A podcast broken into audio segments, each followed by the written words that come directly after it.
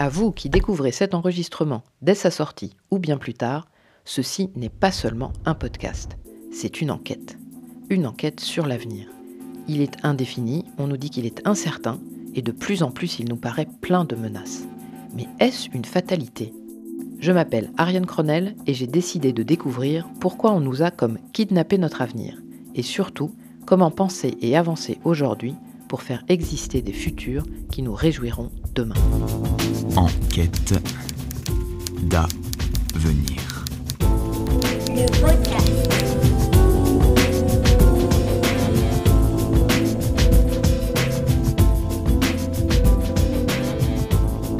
Parfois, dans une enquête, il faut suivre son intuition.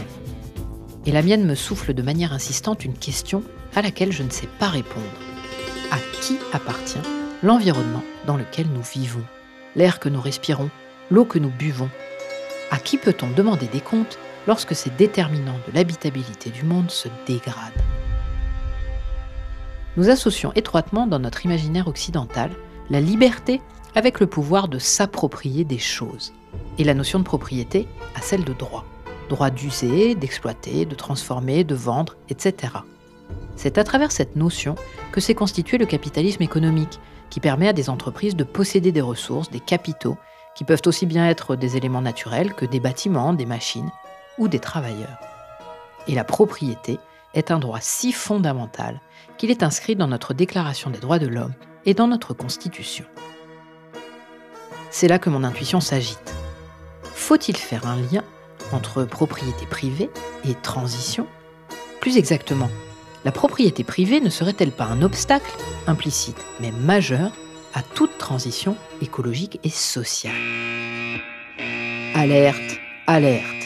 Si je pars sur cette piste, on va me taxer de nostalgie communiste. Ah, sale communiste Et pourtant, je sens qu'il est nécessaire de s'attaquer à cette idéologie de la propriété privée pour comprendre en quoi elle est, peut-être, un dogme à abandonner, ou, au moins, à repenser. Pour mettre fin à la prédation excessive des ressources, faudrait-il dès lors nationaliser, comme on l'entend parfois, des ressources considérées comme indispensables à la vie des populations? Au hasard, l'eau? Arrivé à Marseille, sous la pluie. Ou doit-on plutôt inventer un nouveau rapport collectif aux ressources naturelles, pensées comme des biens communs? Pour défricher cette question épineuse, j'ai rejoint sous une pluie battante le laboratoire Population, Environnement, Développement de l'Université d'Aix-Marseille. J'y ai rendez-vous avec l'économiste Fabienne Orsi, qui travaille depuis longtemps sur la question des biens communs et de l'appropriation. Oui, bonjour Fabienne, c'est Ariane Cronel. Oui, je suis devant, enfin, en tout cas, je suis devant des, tour- des grilles avec des tourniquets blancs, c'est ça? Ok, super, merci.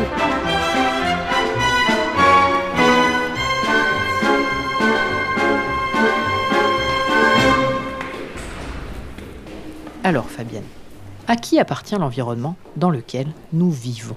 Je pense que ça renvoie à des, euh, à des débats très importants. D'ailleurs, quand on dit environnement, ça veut dire qu'on déconnecte euh, euh, l'humain du reste de la nature. Donc ça veut dire que déjà, il y a cette dichotomie. Ça situe le sujet. Est-ce que nous, humains, on, se considère comme faisant partie d'un écosystème ou est-ce qu'effectivement on est à part et, et donc c'est intéressant parce que ça renvoie, c'est pas forcément le sujet, mais quand même, on voit bien que c'est des connexions, c'est que ça renvoie tout le débat entre nature et culture euh, qui est largement euh, redéployé aujourd'hui et qui participe de la question que vous posez. Donc, euh, et de là, on peut aussi euh, tirer les ficelles jusqu'à y compris euh, ce qui peut, ce qui peut intéresser la question. euh, Enfin, c'est euh, toutes ces tentatives euh, de donner des droits à la nature et de poser la question de à qui appartient l'environnement. À vérité, moi, j'ai pas de réponse parce que je sais pas ce qu'est l'environnement. Peut-être que là où vous voulez en venir, c'est euh, l'impact de l'homme sur l'environnement qui en fait pose la question euh, ensuite de la transition écologique. Bah oui, évidemment. Absolument, c'est ce qui m'intéresse, et sous un angle que je n'ai pas encore exploré. Si moi, humain, je me distancie des autres formes de vivants qui m'entourent, en quoi est-ce que cela me permet de m'arroger des droits d'exploiter ce vivant? Alors ça, c'est toute l'histoire de la propriété, effectivement, et de la propriété, alors on va dire privée, mais ensuite, on pourra en reparler plus tard, mais le modèle de propriété publique tel qu'on l'a construit en France et ailleurs, mais sous l'influence du Code Napoléon ailleurs, euh, le modèle de propriété publique est quasiment identique au modèle de propriété privée. C'est pas uniquement la propriété privée euh, qui va conduire à des exploitations et des surexploitations de l'environnement, de la nature, et y compris euh, des, des, des hommes. Ouh, doucement on démarre mine de rien avec des notions qui ne sont pas forcément évidentes pour tout le monde. Moi qui me demandais si la propriété privée pouvait être un obstacle à la transition écologique, je ne m'étais absolument pas interrogé sur la propriété publique. Qui est propriétaire dans ce cas? Le peuple? L'État? Quand on imagine nationaliser des entreprises ou des ressources, à qui transfère-t-on la propriété? Et puis, quelle est la différence avec la propriété privée? Est-ce que l'une permettent de mieux préserver les ressources que l'autre On a souvent tendance à dire que le droit romain, c'est le droit qui nous a amené la propriété privée, tout ça. Or, ce qui est intéressant, c'est qu'il y a un grand historien du droit qui s'appelle Yann Thomas, qui a beaucoup travaillé là-dessus et qui a mis en exergue que c'est pas si simple, et notamment cette notion de res publica, res publica, la république, les res publicae, les choses publiques. En fait, au cœur, c'est ce qui appartient euh, aux citoyens. Et ça, c'est la base de la définition de la res publica. Ce qui nous appartient, ou c'est ce qui appartient au peuple, en tout cas, la chose publique. Et ce qui est intéressant, c'est que cette notion, elle a eu euh, une histoire assez, assez particulière. En tout cas, elle a un cheminement très intéressant qui fait qu'aujourd'hui, cette res publica a complètement été appropriée par l'État. C'est-à-dire que la notion de public, de chose publique, c'est complètement dissoute dans l'État. Et ça, euh, c'est une dépossession finalement de notre part de citoyenneté. Dans, en fait, on a, on a délaissé complètement euh, ce qui nous appartient à l'État et c'est devenu sa propriété en créant la propriété publique, c'est-à-dire que tout ce qui relève de la chose publique appartient à l'État aujourd'hui. Cela vous semble peut-être un peu éloigné de la problématique, mais pour moi, ce que vient de dire Fabienne est important. Il s'est produit, dans le temps, une évolution du concept de res publica ou chose publique, hérité des Romains. On est passé d'une notion proche de celle de bien commun, qui appartient aux citoyens, au peuple, à une notion de propriété de l'État, comme si celui-ci était forcément et nécessairement soluble dans la notion de bien commun, ou, dit autrement, d'intérêt général.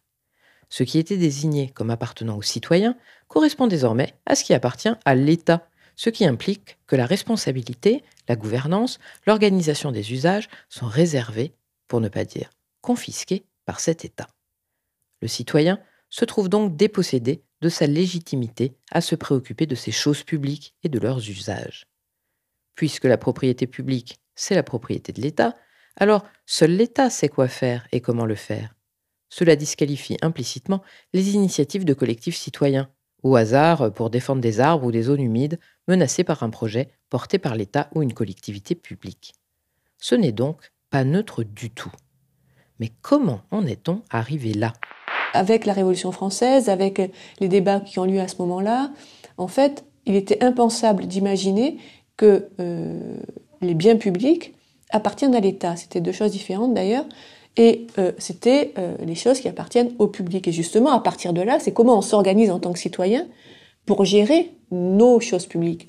Ça peut être des rues, ça peut être des, des monuments publics, ça peut être des fontaines. Et donc, c'est avec le Code Napoléon, l'arrivée de l'État-nation, que progressivement, il y a eu cette idée de alors ça ne veut pas dire non plus qu'on est arrivé à tout faire au moment de la Révolution française et tout ça, mais on suit, c'est des, des, pistes qu'on suit quand même, qui est un fil à tirer de comment on fait pour s'organiser euh, en tant que citoyen euh, pour gérer nos propres affaires en fait. Autrement dit, tout est affaire de choix, et donc de choix politiques. Comment et pourquoi, au moment de la Révolution française, dans un imaginaire où l'État-nation n'existait pas encore, il a été collectivement choisi d'institutionnaliser la propriété et de déterminer les droits afférents. Comment, quelques décennies plus tard, cette conception s'est codifiée et matérialisée dans le Code civil napoléonien, qui sert encore de socle à une large partie de notre droit au XXIe siècle. Comment, progressivement, la notion de propriété publique est devenue synonyme de propriété de l'État, et quels en ont été les effets dans notre rapport individuel et collectif à l'environnement dans lequel nous vivons? Et donc, euh, au moment du 19e siècle, c'est quand même le grand tournant où on, invente effectivement euh, l'État-nation et où euh, arrive le droit administratif. Là, encore une fois, Napoléon a joué un grand rôle. Et en fait, progressivement, va se, va se construire cette idée d'un public inorganisé, justement.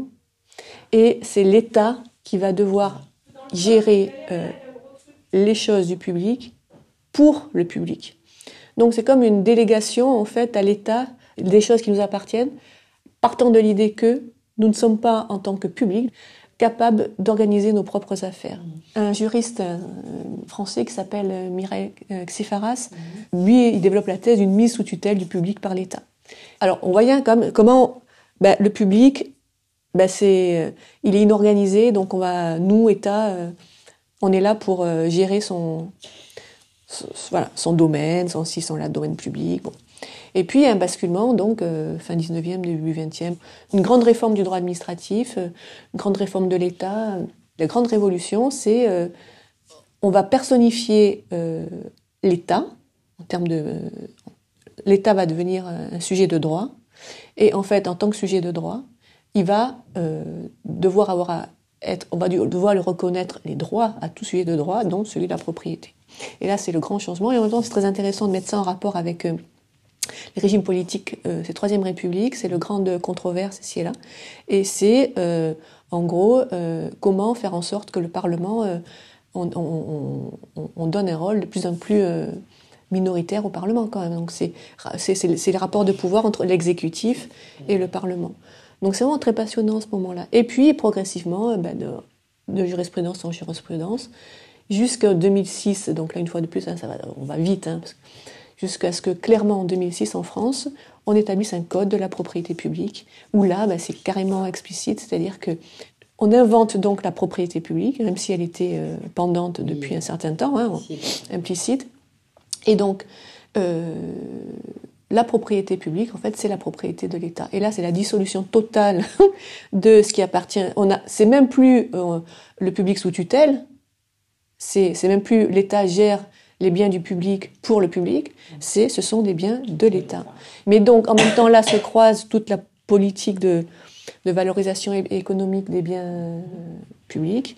Et donc, tout ça se croisant, euh, c'est en même temps, c'est aussi une, une, atteinte très très forte euh, à l'intérêt général, du coup, parce que là, aujourd'hui, on peut dire qu'il y a vraiment un, un vrai problème entre l'État n'est plus garant de l'intérêt général. Ben puisqu'il a son intérêt propre à faire valoir. Et on voit bien, euh, il est attaqué de toutes parts. Croisez ça avec notamment le procès euh, climatique. Euh, par rapport à, ce à votre, à votre sujet, le procès climatique, c'est essentiel. C'est comment on remet en cause, en fait, justement, l'État dans sa vocation à défendre l'intérêt général. Our biosphere is being sacrificed so that rich people in countries like mine can live in luxury. À hauteur des engagements qu'il avait pris et qu'il n'a pas respectés, l'État doit être regardé comme responsable d'une partie du préjudice écologique constaté. Les actions en justice se multiplient dans le monde.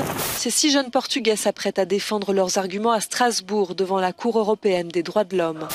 C'est la fête pour les militants écologistes néerlandais. La Cour suprême des Pays-Bas vient de condamner l'État à lutter contre le changement climatique. Et en France, toujours, la justice a condamné hier l'État pour inaction climatique, une décision historique selon les défenseurs de l'environnement. On l'a fait On a gagné Vous avez gagné L'inaction climatique de l'État est jugée illégale. Avec l'affaire du siècle, nous venons ensemble de faire condamner l'État pour inaction climatique. Et ça, c'est une victoire historique inédite pour le climat et la planète. C'est en effet une victoire pour l'affaire du siècle. Cette action, soutenue par une pétition signée par 2 300 000 Français. The year 2078, I will celebrate my 75th birthday. If I have children, maybe they will spend that day with me. Maybe they will ask me about you. Maybe they will ask why you didn't do anything while there still was time to act. You say you love your children above all else, and yet you are stealing their future in front of their very eyes. Ce modèle de propriété publique est vraiment calqué sur le modèle de la propriété privée. Et je pense que ce qui est important, c'est la notion d'exclusif. C'est propriété privée exclusive et propriété publique exclusive. C'est la notion même d'exclusivité qui est intéressante et qui va être à l'origine en fait de l'exploitation euh, des ressources, des surexploitations de la ressource. Donc ça qui est intéressant, ça commence euh, avec le Code Napoléon. Alors bien sûr, il se passe des choses au moment de la Révolution française. Vous avez tous les travaux, notamment euh, des historiens de la Révolution française, je pense à Yannick Bosque, euh, Marc Bélissa, sur comment en fait les différentes voies qui se sont ouvertes au moment de la Révolution française, et celle qu'on connaît, c'est la voie dominante, c'est celle qui a mis en avant la question de la propriété privée exclusive, et alors même que d'autres D'autres conceptions de la propriété euh, se sont débattues à ce moment-là, notamment avec euh, la voie tracée par les montagnards, et en même temps qui est très liée en fait à la question de la démocratie. En fait, c'est ça qui est intéressant de faire le lien entre propriété et démocratie. Et c'est d'ailleurs tout ça qui va se rejouer avec la question des communs et des biens communs. Et en même temps, on sait que avant la Révolution française, existaient d'autres formes de propriété, des propriétés collectives, des propriétés collectives de la, de la terre en particulier, le foncier, où en fait c'était des droits d'usage qui organisaient en fait l'accès aux ressources à, travers des communautés villageoises en particulier. Alors vous avez déjà probablement entendu parler euh, du, du, droit d'affouage, du droit de, de glanage, tout ça organisait les, les communautés villageoises avec des formes plus ou moins euh, auto-organisées. Vous avez probablement entendu parler du mouvement des enclosures en Angleterre, où effectivement ce sont tous ces droits collectifs qui ont été euh, détruits au profit d'une propriété privée exclusive sur de grands domaines fonciers en fait. Pourquoi? Ben pourquoi? Parce que c'est l'idéologie dominante qui a émergé à ce moment-là, notamment avec le courant des physiocrates. Physiocrate. Du grec physis, nature, et kratos, pouvoir, autorité, gouvernement de la nature. D'après le dictionnaire, la physiocratie est une doctrine économique du XVIIIe siècle, dont la thèse centrale est l'idée que toute richesse vient de la terre, que la seule classe productive est celle des agriculteurs, et qu'il existe des lois naturelles fondées sur la liberté et la propriété privée qu'il suffit de respecter pour maintenir un ordre parfait. Précurseur du libéralisme économique, cette école de pensée a fortement influencé l'école classique. Si vous voulez, c'est les, les, prémices du capitalisme euh, qui va se développer par la suite, avec l'idée que la propriété privée et exclusive est une propriété nettement plus efficace que la propriété collective. Et à ce moment-là, on va, il va y avoir tous les, discours sur euh, le monde paysan euh, inculte, arriéré, et euh, avec l'idée qu'il faut euh, mettre fin à ces propriétés euh, collectives au profit de propriétés privées. donc avec cette idée que la propriété privée exclusive, en fait, est l'outil qui va permettre le développement économique d'une manière plus efficace. Exclusif, ça veut dire que ça appartient à une seule personne ou à une seule entreprise. Donc c'est le rapport exclusif d'appropriation d'une personne ou d'une entreprise sur une chose, en fait. Et donc, ça veut dire que ça ne se partage pas cette propriété. Dès lors que vous avez une propriété exclusive, donc la personne en possession de cette propriété en fait ce qu'elle veut. Et oui, c'est écrit noir sur blanc dans le Code civil napoléonien de 1804. Je cite La propriété est le droit de jouir et disposer des choses de la manière la plus absolue, pourvu qu'on n'en fasse pas un usage prohibé par les lois ou par les règlements. Autrement dit, la propriété exclusive, qu'elle soit privée ou publique, garantit au propriétaire le droit d'user d'une chose ou d'une ressource, usus en latin, d'en percevoir les fruits, fructus, de la vendre ou d'en disposer sans limite, abusus, et pourquoi pas jusqu'à sa destruction, tout comme celle des écosystèmes et des communautés qui l'entourent. Or, cette propriété exclusive est au fondement de notre mode de production capitaliste, avec pour corollaire productivisme et progrès technique.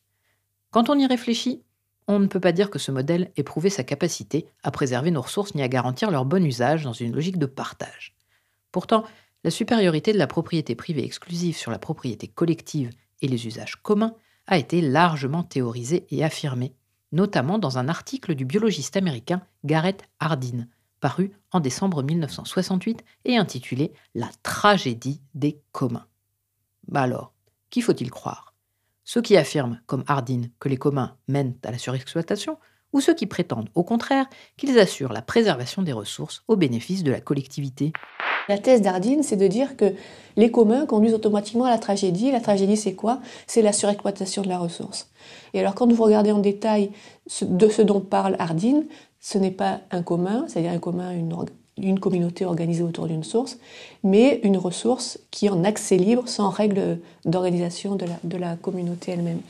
Et toute l'idéologie autour de la tragédie des communs qui s'en est suivie, qui a été reprise par l'école de Chicago, qui est un grand courant euh, euh, idéologique américain qui va euh, organiser ce qu'on appelait le tournant néolibéral des années 70-80, qui va redonner une ampleur considérable à la propriété privée exclusive, c'est de dire, euh, vous voyez, la, propriété collective, ça conduit à de la tragédie. Or, c'est basé en fait sur une idéologie et non pas sur une réalité euh, observable.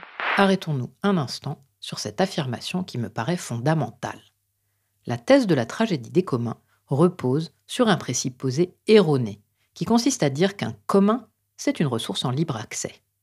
Or, et il faut insister sur ce point, un commun a toujours impliqué une communauté pour en organiser l'usage et la gestion. Il ne s'agit pas du tout d'un laisser-faire qui justifierait dès lors l'appropriation par une personne publique ou privée au nom d'une préservation et d'une utilisation optimale de la ressource. ce qui permet ensuite de comprendre ce que veut, l'importance de cette notion de commun aujourd'hui, c'est que en fait la manière dont, et ça c'est tous les travaux d'Elianor Ostrom qui vont le permettre, euh, c'est que et, les travaux d'Elinor Ostrom qui vont montrer en fait comment des communautés euh, d'usage s'organisent autour de ressources en développant elles-mêmes des formes de propriété qui soient sous forme de faisceaux de droit et, et gouvernées par la communauté elle-même et qui vont permettre des développements, de euh, protection durable de la ressource. Et si, au-delà des marchés, il existait d'autres espaces efficaces de coordination et de gestion, et s'il existait en deçà de l'État une manière optimale de gérer les ressources naturelles? C'est à ces questions qu'a tenté de répondre la grande économiste Elinor Ostrom dans son ouvrage Governing the Commons, publié en 1990 et qui lui valut, ainsi que l'ensemble de son œuvre, le prix de la Banque de Suède en économie. On a découvert, à travers cette préoccupation de comment assurer le respect à la fois des communautés et des écosystèmes dans lesquels ils sont insérés, un principe d'analyse et de référence qui a fait que la question des communs et des biens communs est devenue une question centrale du XXIe siècle. Ostrom s'attache donc à développer des modèles capables de préserver ces communs reçus en partage. Et elle est arrivée à la conclusion que une action collective menée par des groupes capables de gérer cette ressource était souvent la manière la plus optimale de faire. Et si Notre-Dame était victime d'une malédiction économique, de ce que l'on appelle la tragédie des biens communs? Une théorie sur laquelle a travaillé la prix Nobel d'économie américaine Elinor Ostrom. Selon cette théorie, le tourisme userait notre patrimoine plus qu'il ne rapporte au plan économique. La surexploitation systématique des ressources gratuites, comme les plages, les paysages ou les monuments du passé, conduirait inexorablement à la pollution et à la destruction de ce patrimoine. Solution possible, selon les économistes, pour échapper à cette malédiction, la nationalisation qui permet de réglementer, à l'exemple des parcs nationaux. Ou au contraire, la privatisation qui permet de rationaliser la gestion comme un château préservé parce qu'il devient un hôtel de charme. Ou bien, comme le préconise la prix Nobel, confier la gestion de ces biens communs aux communautés locales, qui sont les mieux placées pour les protéger un des grands intérêts d'Elinor Ostrom, c'est qu'elle fait sortir l'économie de son corner et qu'elle utilise de la philosophie politique, de la théorie de l'action collective, elle utilise de la sociologie. Et donc, d'une certaine manière, c'est aussi pour ça que moi, je la trouve euh, si intéressante. C'est qu'elle montre ce que l'économie est capable de faire quand elle sort de son terrier et qu'elle dialogue avec d'autres sciences sociales. Ce qu'il faut comprendre, c'est que on a souvent en tête, et ça c'est très ancré dans, notre mode de pensée, c'est tout notre mode de pensée qu'il faut déconstruire, l'idée selon laquelle ce qui relève du modèle économique est ce qui relève d'une réalité euh, associée à une quelconque efficacité. Mais de quoi on parle? De quelle efficacité on parle? Comment on définit l'efficacité? Donc en fait, il faut comprendre la, puissance de l'idéologie dans laquelle on est depuis... Euh, depuis euh, des années et des années. Quoi. Le modèle qu'on a connu peut-être d'une manière très très forte, la plus récente, c'est euh, le modèle euh, des vaccins contre le Covid-19, avec des modèles de développement de vaccins ultra détenus par des firmes pharmaceutiques, et tout se passe comme si euh, en fait, ce modèle était le modèle le plus efficace qui a conduit en fait à développer des vaccins le plus rapidement possible, qui est complètement faux. Par contre, ce qui est vrai, c'est que pour la première fois dans le monde, dans, l'histoire de l'industrie pharmaceutique, les profits qui ont été faits à ce moment-là ont été les profits les plus gigantesques qui soient, au détriment de l'accès de ces vaccins au plus grand nombre. Donc, il faut comprendre ça, c'est-à-dire que on est dans un dans un modèle idéologique très très fort, quoi, très puissant, et euh, tout se passe comme si on était incapable de penser différemment. En fait, le Code Napoléon, ce qui est intéressant à, avoir en tête, c'est qu'il s'est diffusé euh, à plusieurs endroits du monde, et notamment, euh, ça a eu un effet très très fort sur les pays colonisés, c'est-à-dire que on est allé importer le Code Napoléon, les principes du Code Napoléon, en particulier en matière de propriété, dans toutes les colonies française, c'était un puissant outil de colonisation en fait, de mettre un terme à tout ce qui relevait d'autres formes de propriété dans ces pays. Et euh, avec ça, on a euh, effectivement conduit toutes nos politiques coloniales. On voit bien que cette conception, enfin cette, idéologie propriétaire, elle est quand même euh, au fondement de toutes les problématiques contemporaines, à la fois celles qui touchent à l'environnement le changement climatique, tout ce qui, la transition écologique, la question euh, de, de, du colonialisme, enfin, la question des rapports des dominations, et là on retrouve des questions de genre. Enfin, et donc on voit bien quand même que cette notion de propriété, loin d'être juste une question de ma voiture, c'est ma propriété, c'est quand même euh, ça, ça c'est quelque chose qui est euh, au fondement même d'un système euh, qui est un système complètement on va dire, euh, comment on pourrait le qualifier, euh, qui est au cœur de notre manière de fonctionner et de penser aujourd'hui. Bingo Mon intuition ne m'avait pas trompé. La propriété, c'est bien plus qu'une notion de droit. C'est une architecture économique, politique et sociale. Autrement dit, c'est un système. Tout, absolument tout, est organisé autour de ce système. Depuis le modèle du salariat, qui permet un revenu fixe, donc un emprunt bancaire, donc de devenir propriétaire de son appartement, au modèle de production-consommation, qui veut que j'achète une perceuse, même si je ne l'utilise en moyenne que 12 minutes par an. Et puis, tant pis pour les limites planétaires. Alors, peut-on vraiment imaginer une transition écologique et sociale sans remise en cause de la propriété privée exclusive? Ah ben non. je, sais bien. Oui, bien sûr. Je, sais bien que vous savez bien et que nous savons bien. Ben, ça me semble absolument euh, improbable parce que partons du principe que, cette, que la propriété est au cœur du système capitaliste. Donc je pense que envisager la transition écologique sans remettre en cause le système capitaliste, en tout cas ses parties les plus importantes, c'est absolument pas envisageable, puisque quand même euh, le capitalisme aujourd'hui est basé sur l'exploitation des ressources. Comment on peut penser une transition écologique sans penser une remise en cause de la propriété? Cette approche par les communs, elle est très intéressante parce que non seulement effectivement elle fait état d'un certain nombre d'expériences de terrain euh, partout dans le monde, euh, organisées par des, quand je dis des communautés, c'est des communautés d'usage euh, c'est pas des communautés basées sur l'ethnie ou sur euh, la religion, hein, et qui de fait, ça part de la base. Donc, euh, on va retrouver la question de la démocratie par la suite. Et donc, à la fois, ce sont des expériences concrètes, et à la fois, c'est une approche qui permet de penser effectivement euh, notre modèle de développement complètement différemment. Alors, pour aller très vite, qu'est-ce qu'on entend par commun? Donc, c'est comment, à l'opposé de la propriété privée, on s'organise pour gérer alors une ressource ou pour euh, créer une connaissance ou pour euh, créer une autre manière d'habiter ou une autre manière de, se loger, une autre manière euh, de à peu près toutes les toutes les possibilités possibles. Comment on s'organise différemment en fait pour que la finalité ne soit pas la recherche de profit ou un usage exclusif, mais soit en fait la capacité d'organiser l'accès euh, universel et en même temps le partage de la ressource à des fins euh, de besoins euh, à assouvir et de protection de la ressource elle-même. Donc à la fois protéger la ressource de façon soutenable et à la fois en avoir un usage qui nous permette d'en retirer, d'assouvir des besoins. Si je résume très rapidement ce que j'ai compris des travaux d'Elinor Ostrom, un commun, c'est nécessairement la réunion de trois choses Premièrement, une ressource partagée.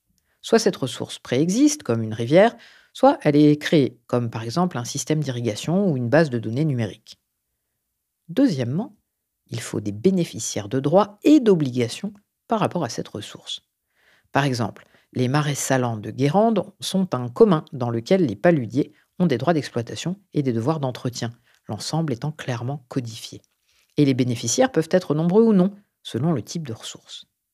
Et puis troisièmement, il faut une structure de gouvernance et un système de sanctions pour ceux qui ne respecteraient pas leurs obligations, comme par exemple l'exclusion temporaire ou définitive du commun. Lorsque ces trois conditions sont réunies, on peut donc parler de commun, ce commun n'ayant pas vocation à générer du profit, mais à répondre aux besoins de ses bénéficiaires. On le voit, on est très loin de l'idée d'une ressource en libre accès. Donc en fait, cette propriété-là, elle est souvent qualifiée de faisceau de droit, parce qu'en fait, dans la propriété euh, telle qu'on la connaît aujourd'hui, on, l'a dit absolue, exclusive, dans le sens où tous les faisceaux de la propriété, on va dire, sont détenus par le seul propriétaire, donc le droit d'usage, le droit de vendre, le droit d'exclure.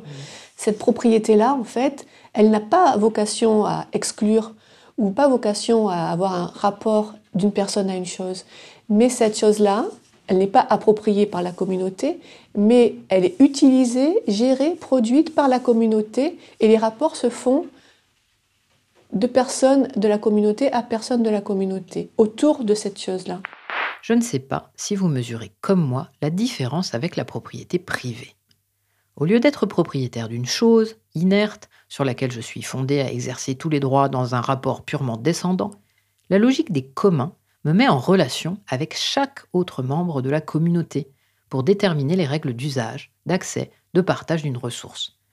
Il n'y a plus de rapport à la chose, mais des rapports de gens entre eux, qui doivent s'organiser à propos de la protection ou de l'usage de cette chose. C'est donc la notion d'intelligence collective qui se retrouve au centre du processus et non plus celle de droit individuel exclusif. Il y a un très bel exemple qui existe depuis le Moyen Âge et qui a survécu jusqu'à nos jours. Ce sont les prud'homies de pêche. Je ne sais pas si vous avez déjà entendu parler de ça. Allez La misère, mon J'ai fait une dorade et ça. On voit que dans la mer, il n'y a plus rien, que tout va mal il y a moins de pêcheurs, il y, en a presque plus des pêcheurs, et il n'y a plus de poissons dans la mer. Donc c'est qu'on a fait faux là. Donc il faut revenir au mode de gestion des prud'homies. Les prud'homies de pêche de Méditerranée, c'est une organisation professionnelle euh, très ancienne. L'objectif de la prud'homie, c'est de, gérer un bien commun entre tous les membres d'une communauté euh, de pêcheurs. Elle a pour but d'éviter les, disputes, les rixes, les, les conflits entre pêcheurs et de partager et de gérer la ressource, donc ce bien commun. Chaque prud'homme a sa réglementation, donc euh, pour tous les pêcheurs, même le jeune pêcheur qui s'installe, il a déjà euh, une bonne ligne de conduite, il sait ce qu'il doit faire, il sait ce qu'il ne doit pas faire. Et c'est très important pour une personne qui s'installe de, savoir déjà où il va. Quoi. Les prud'hommes élus sont assermentés et ils peuvent se constituer un tribunal de pêche. Après euh, discussion en commission, les jugements rendus sont, sans appel. On a espoir d'avoir trois autorisations de pêche européennes en Occitanie. Cette vente directe tolérée est un vrai plus pour les petits métiers. Je dois vous vendre le poisson au cul du bateau normalement. Ça c'est une tolérance de la mairie en fait, qu'on est en état. Mais depuis quelques mois, le moral de ces artisans de la mer n'est pas toujours au beau fixe confronté à une double crise économique et réglementaire. Ce qu'il faut, c'est réfléchir euh, local. Et le problème, c'est qu'aujourd'hui, euh, l'Europe euh, veut standardiser tout ça. Et dans notre petit métier, notre métier artisanal, c'est compliqué. Le petit métier, ce qui le sauve, c'est la diversité. C'est-à-dire que quand il y a des sèches, il va aux sèches, quand il y a des rouges, il va des rouges, quand il y a des anguilles, il va aux anguilles, quand il y avait des thons, il allait aux thons. Le problème, c'est que maintenant, on nous met euh, où, tu vas aux thons, où tu vas aux, anguilles, où tu vas. Alors évidemment, hein, ça, ferme des portes. Parce que le but d'une réserve, c'est que aussi que le poisson s'exporte. Donc avec les courants, les œufs partent et après, ils vont se déposer tout le long de la côte. Mais ces effets-là, on pourra les avoir que voilà, 20 ans après, 15, 20 ans, pas avant. Allez alors Alors Rien. Écoute, j'ai fait trois poules, j'ai même pas fait une rascasse avec moi. Tous les jeunes qu'on a en prud'homie, ils sont assez sensibilisés sur ça quoi. C'est l'avenir, hein. on, protège, on protège notre avenir quelque part. Hein. Les prud'homies, ce sont tout le territoire méditerranéen de la France, qui est en fait divisé en territoires. Le bord de mer est divisé en territoires. Et ces territoires-là sont euh, auto-gérés par des prud'homies de pêcheurs, en fait. Et ces prud'homies de pêcheurs, en fait, ce sont des, des prud'hommes, des, tous les pêcheurs de la côte sont, sont, organisés entre eux. Donc ça veut dire que si vous êtes pêcheur, au sens où pêcheur, pas, pas plaisancier, hein, mais un pêcheur dont c'est le métier, patron pêcheur, on va dire, vous devez automatiquement faire partie de la prud'homie de pêche. Les pêcheurs sont organisés entre eux avec des règles pour pêcher le poisson de telle manière, avec certains filets, tel jour, pas tel autre jour. Donc eux-mêmes sont organisés en, en, communauté afin de respecter la, le, les poissons. Donc ils ont une connaissance. Ce qui est intéressant aussi, c'est ça, c'est dans ces travaux sur les communs, on pointe euh, systématiquement on peut voir que ces communs subsistent et sont durables et ne conduisent pas à la surexploitation à partir de certains critères, dont un des critères est la connaissance très très fine euh, de la communauté euh, de la ressource en question. Donc ils ont tout un système de règles qu'ils ont, qu'ils ont élaboré euh, depuis la nuit des temps, qui peut évoluer en fonction de l'évolution de ce qui se passe avec les poissons et la ressource. Et donc ils ont un périmètre effectivement où ils pêchent, hein, parce c'est la, pêche locale et de bord de mer. Et ils ont euh, aussi euh, un office de sanction si euh, un pêcheur ne respecte pas les règles. Et cette organisation-là a traversé l'histoire. Et ce qui est intéressant de voir, c'est comment en fait aujourd'hui elle rentre en conflit avec les normes européennes, avec les grands problématiques des grands chalutiers, qui, les grands chalutiers qui sont eux-mêmes destructeurs des ressources, et comment en fait ces prud'homies de pêche qui sont elles-mêmes, à partir du moment où elles existent une fois de plus, respectueuses de la ressource, on leur impose des règles en fait qui ne sont absolument pas adaptées à leur, euh, à leur euh, activité et euh, qui en fait vont rentrer en contradiction avec la spécificité de leur activité. Et on s'aperçoit que à des endroits où il n'y a plus ces prédomies de pêche, et eh bien, effectivement, ce sont des règles, des non-règles, des non-droits qui, qui organisent l'activité de pêche. Ce qui est important de dire, je pense, c'est que les communs, c'est pas l'antipode de la propriété, c'est pas absence de propriété. Certains euh, peuvent dire euh, le commun, c'est l'antipode de la propriété, c'est euh, l'inappropriable. Bon, la question qui se pose, c'est que dès lors qu'il y a inappropriable, eh bien, comment on s'organise? Donc dans le cas des communs, en tout cas, c'est une autre manière de penser la propriété, qui soit plus une propriété d'un rapport de domination, mais qui soit une propriété qui donne, qui, partage le pouvoir à des fins de protection d'une ressource. Un autre exemple qui est très connu et qui peut vous parler, qui est la, fameuse encyclopédie Wikipédia. Wikipedia is the best thing ever. Anyone in the world can write anything they want about any subject. So you know you are getting the best possible information. Donc Wikipédia, c'est quoi? Les logiciels libres à l'origine d'abord, avant d'arriver aux, aux, aux, communautés épistémiques en ligne. Les logiciels libres s'opposent en fait au modèle Microsoft, au modèle propriétaire Microsoft. Et là, on retrouve la question de la propriété intellectuelle, sur laquelle on pourra revenir plus tard c'est comment utiliser euh, le droit d'auteur, en l'occurrence ici, non pas à des fins d'exclusivisme, pour interdire quiconque de, de se l'approprier et d'en faire un modèle économique tout puissant, mais comment utiliser le droit d'auteur à des fins euh, d'inclusivité et de rendre inappropriable par une personne euh, seule ce qui est produit, à savoir le code open source. C'est ce qu'ils ont appelé le copyleft, par opposition au copyright. Et donc ça a donné, ça a donné euh, toute une, un mouvement en fait que l'on retrouve dans les, chez Wikipédia par exemple. Donc ce sont des communautés qui s'organisent et qui mettent en, en, en, place leurs propres règles pour produire une connaissance. Et toute cette connaissance-là est mise en accès libre euh, aux citoyens, enfin à la personne lambda, dès lors qu'on a accès à Internet bien sûr. Donc une communauté qui s'organise, qui organise ses propres règles pour produire ici une connaissance, voyez, la ressource et la connaissance, et pour protéger cette, protéger cette connaissance de l'appropriation privative par un tiers. Avec cet exemple, on voit bien que la notion de commun dépasse largement celle de ressources naturelles, et qu'elle se caractérise avant tout par l'existence d'une communauté qui s'auto-organise pour administrer au mieux ce bien commun. Tiens, ça me rappelle les propos de Timothée Paric, qui insistait sur la nécessité que les citoyens puissent s'emparer des enjeux de décroissance, débattre, se concerter et décider entre eux, au niveau local, des actions à conduire les plus adaptées. Alors, y aurait-il non seulement un lien entre propriété privée et transition écologique, mais aussi entre propriété privée et démocratie? Remettre en question la propriété privée, ne serait donc pas forcément synonyme d'autoritarisme, mais au contraire d'innovation et de renouveau démocratique oui, ben justement, c'est tout l'intérêt euh, de cette voie ouverte par les communs. Quand on prend l'exemple de, Wikipédia, euh, certains, certains y voient une dictature et le retour à un communisme d'État, euh, j'imagine que c'est à ça qu'ils font référence. Ben, on voit bien que c'est pas tout à fait la même chose. En fait, ce qui est intéressant dans cette démarche, c'est comment on redémocratise la question de la propriété. Donc la propriété privée, bien évidemment, de quoi on parle. C'est hors de question de, de prendre votre voiture et de dire ben maintenant c'est la voiture du peuple, c'est pas le sujet, d'accord? Mais par contre, on peut, quand on voit par exemple se développer euh, des, euh, des euh, modèles de, de partage d'utilisation de véhicules, on peut très bien imaginer, ça existe mais elles ont été perverties, des voitures, ben, vous voyez bien une voiture qui appartient à quelqu'un, mais cette, cette, ce quelqu'un-là la, la, la, rend, rend l'accès disponible à cette voiture. Donc ça, si c'est euh, de la dictature et, du communisme d'État, bon, on voit bien quand même que c'est pas tout à fait la même chose. Et donc c'est cette voie qui est en train d'être prise. C'est une, mm. c'est une voie bien évidemment euh, qui est qui n'est pas loin d'être dominante et on voit bien que ça peut être facilement récupéré.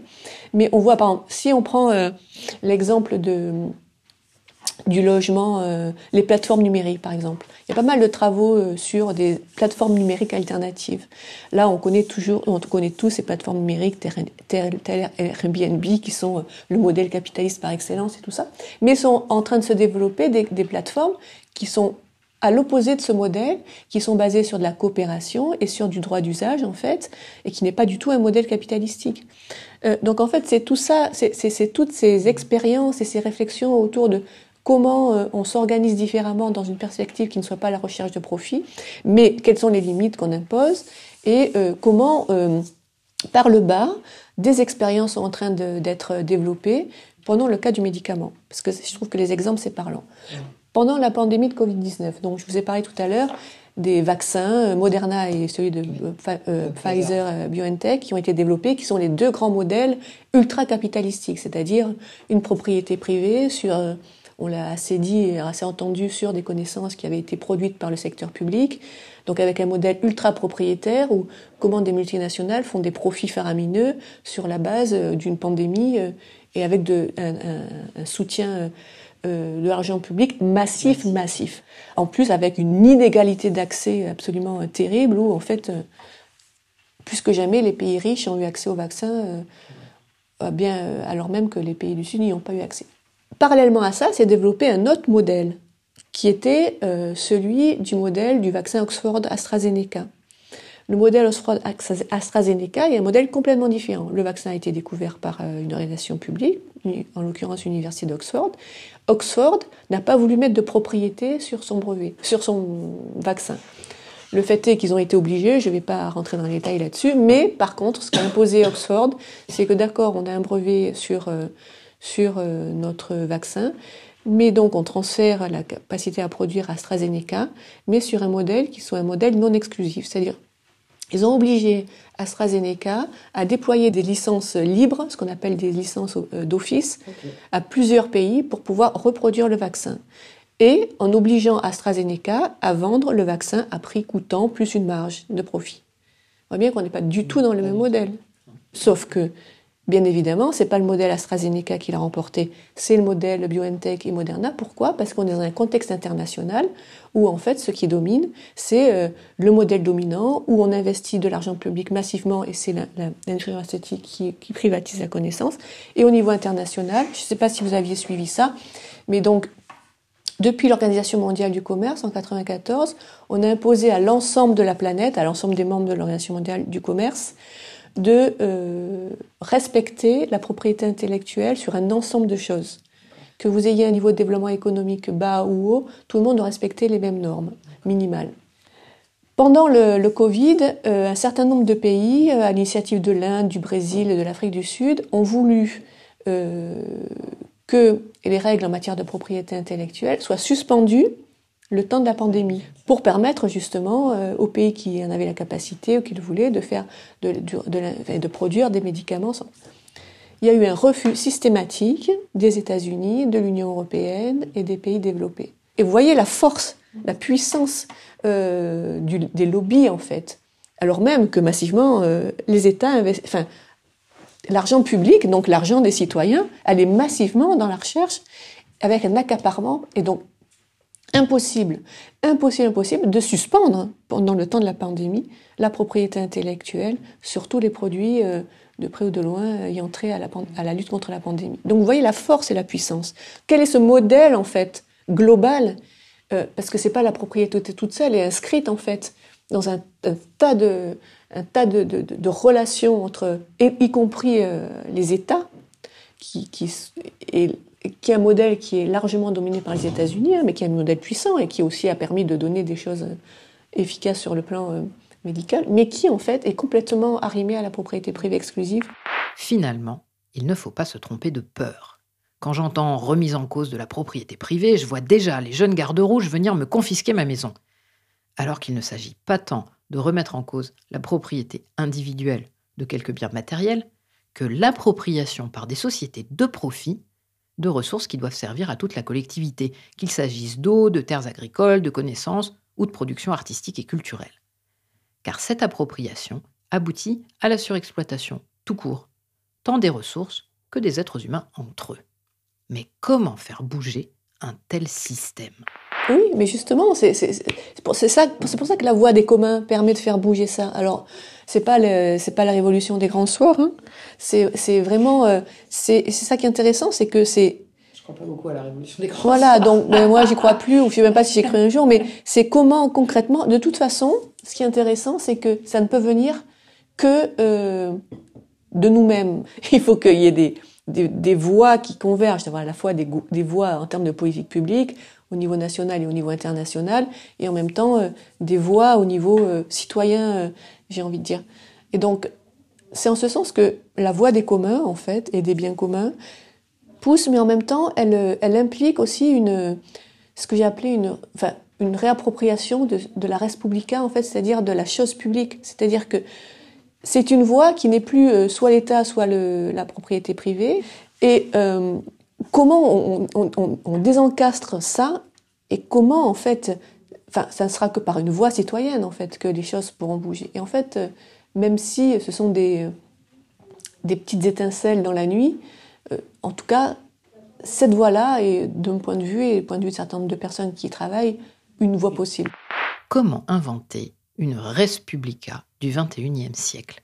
Comment impulser le retour du citoyen organisé pour penser la notion de bien public et mettre fin aux logiques d'appropriation et d'exploitation qui sont néfastes pour tous? Comment encourager, faciliter l'émergence de communautés s'organisant pour gérer autrement les ressources naturelles dont dépend la survie de notre espèce. Il ne s'agit pas seulement d'un enjeu juridique, mais bien d'un enjeu démocratique. En tant que citoyens, nous nous sommes dépossédés de ce qui nous appartenait et nous subissons les effets de décisions sur lesquelles nous n'avons aucune prise. Les scores croissants d'abstention aux élections reflètent d'ailleurs parfaitement cette conscience que nous avons de ne plus être décisionnaires de quoi que ce soit.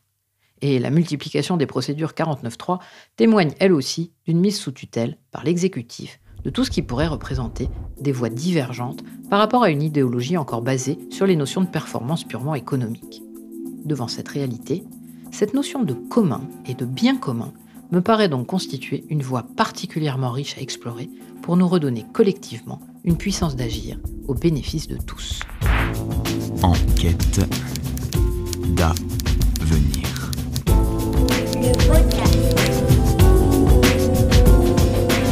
L'enquête continue.